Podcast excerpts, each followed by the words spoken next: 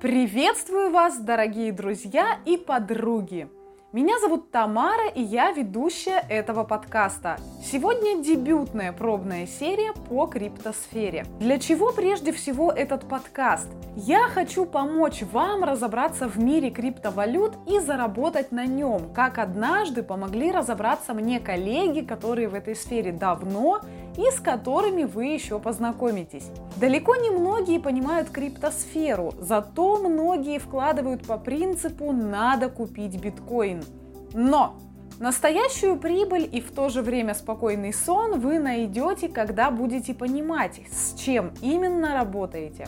С этим мы и постараемся вам помочь на протяжении всего нашего общения. Начнем!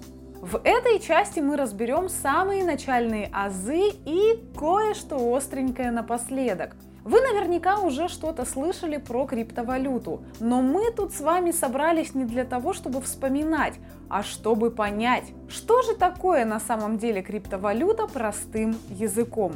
Криптовалюта – это средство платежа, которое существует только в интернете. У нее нет бумажного выражения и ценность ее не зависит от государства. Для защиты транзакций в криптовалюте используется специальное шифрование это же криптография.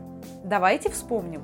Обычно при переводе денег от одного человека другому посредником выступает банк. В обмене же криптовалютой банк не участвует совсем. Здесь этот процесс построен на системе блокчейн, цепочки информационных блоков.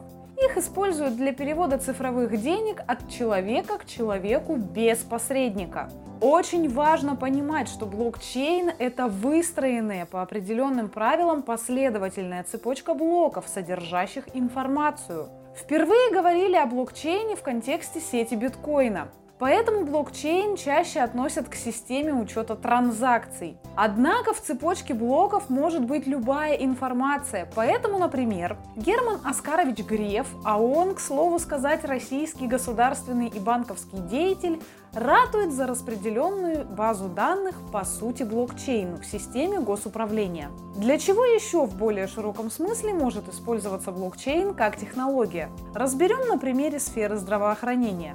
Начнем с устранения существующих лазеек.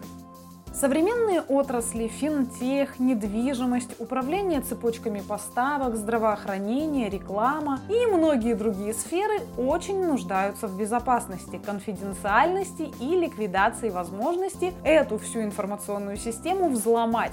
Блокчейн-технологии предлагают более простое решение некоторых проблем в этих сферах и упрощают существующие процессы. Например, Применение блокчейна в системе здравоохранения позволит вести единую историю болезней, которую невозможно подделать и не нужно собирать из всех больниц такой электронной медицинской карте пациент самостоятельно контролирует данные и определяет, кто имеет к ним доступ. Второй момент. Блокчейн предлагает универсальные решения для прозрачности операций. Это про обеспечение наглядности в цепочках поставок продукции. В последнее время отрасли никогда не обеспечивали прозрачность транзакций для своих коллег. Так, с помощью блокчейна можно будет контролировать цепочки поставок и видеть все изменения или попытки подделки. И тогда фабрики и фармкомпании смогут в любой момент подтвердить подлинность данных, а пациенты могут убедиться в том, что лекарство поступило от проверенного источника. В-третьих, блокчейн устраняет посредников.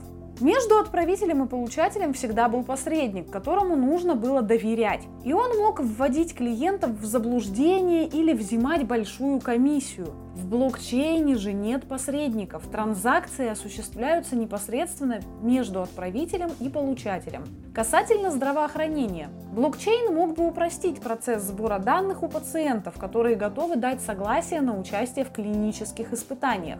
Не нужно доверять сбор данных третьей стороне, а часть данных может браться из электронной медицинской карты, о которых говорилось выше. С базовыми понятиями мы разобрались. А теперь давайте поймем, стоит ли вообще тратить свое время на изучение криптовалют.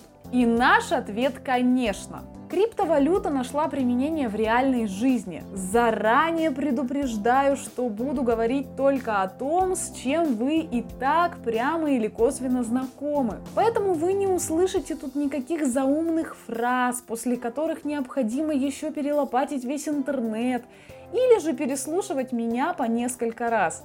Продолжим. Все вы знакомы с компанией Nike. Так вот, она запатентовала систему CryptoKicks, которая отвечает за проверку подлинности кроссовок. Ведь пара доступна только владельцам специальных токенов, цифровых обувных коробок, которые ранее компания отправила владельцам аватаров Clone X, созданных совместно с японским художником Такаси Мураками. Платежная система PayPal признала криптовалюту как средство платежа. Сервисы быстрого питания Subway и KFC локально пробовали принимать криптовалюту в качестве оплаты покупок. В предпринимательских сообществах, например, Шмидт 16, писали, что современные предприниматели, цитата, «очень любят мир крипты Web3, восхищаются им, уважают и ощущают искреннюю благодарность, любят инвестировать время и внимание в его развитие».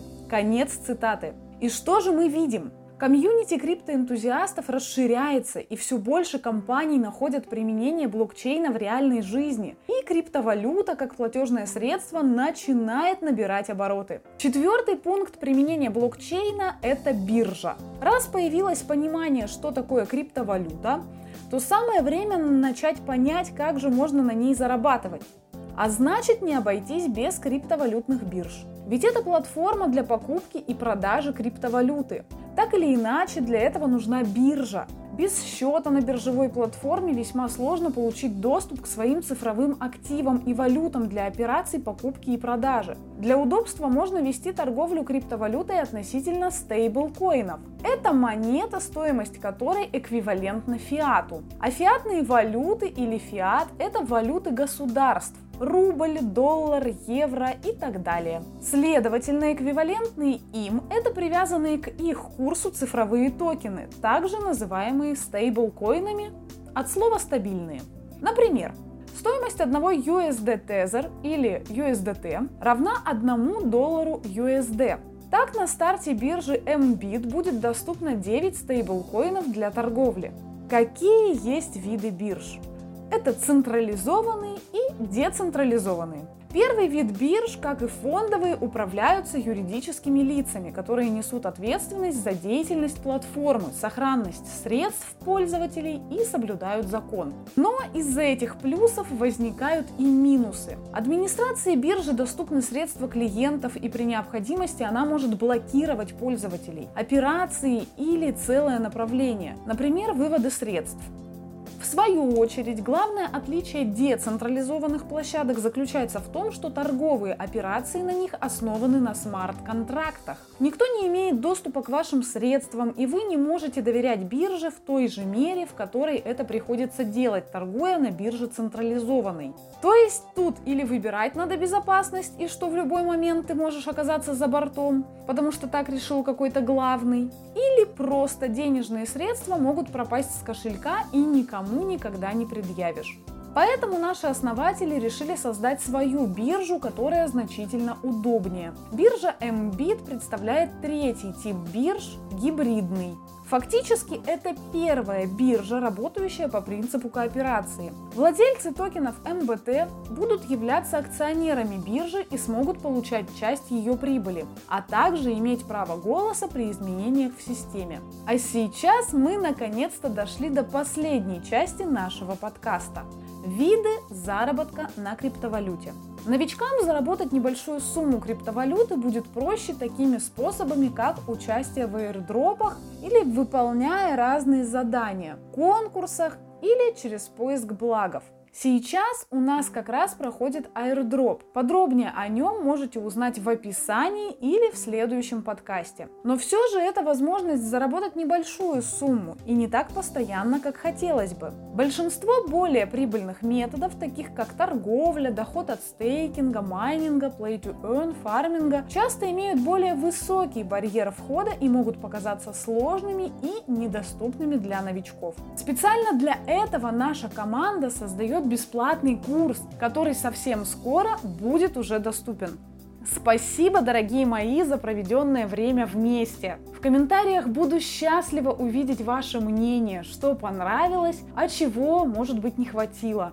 Кстати, в описании подкаста вы сможете найти чек-лист по выбору бирж и полезный для дальнейшего изучения материал. В описании будет находиться ссылка на наш медиум, возможно, там вы для себя откроете, что такое эти ужасные слова, стейкинг, майнинг, play to earn, фарминг, но гарантировать этого я вам не могу. Наш следующий выпуск будет посвящен airdrop у биржи Mbit, где мы продолжим с вами загонять крипту под каблук. До скорых аудио встреч!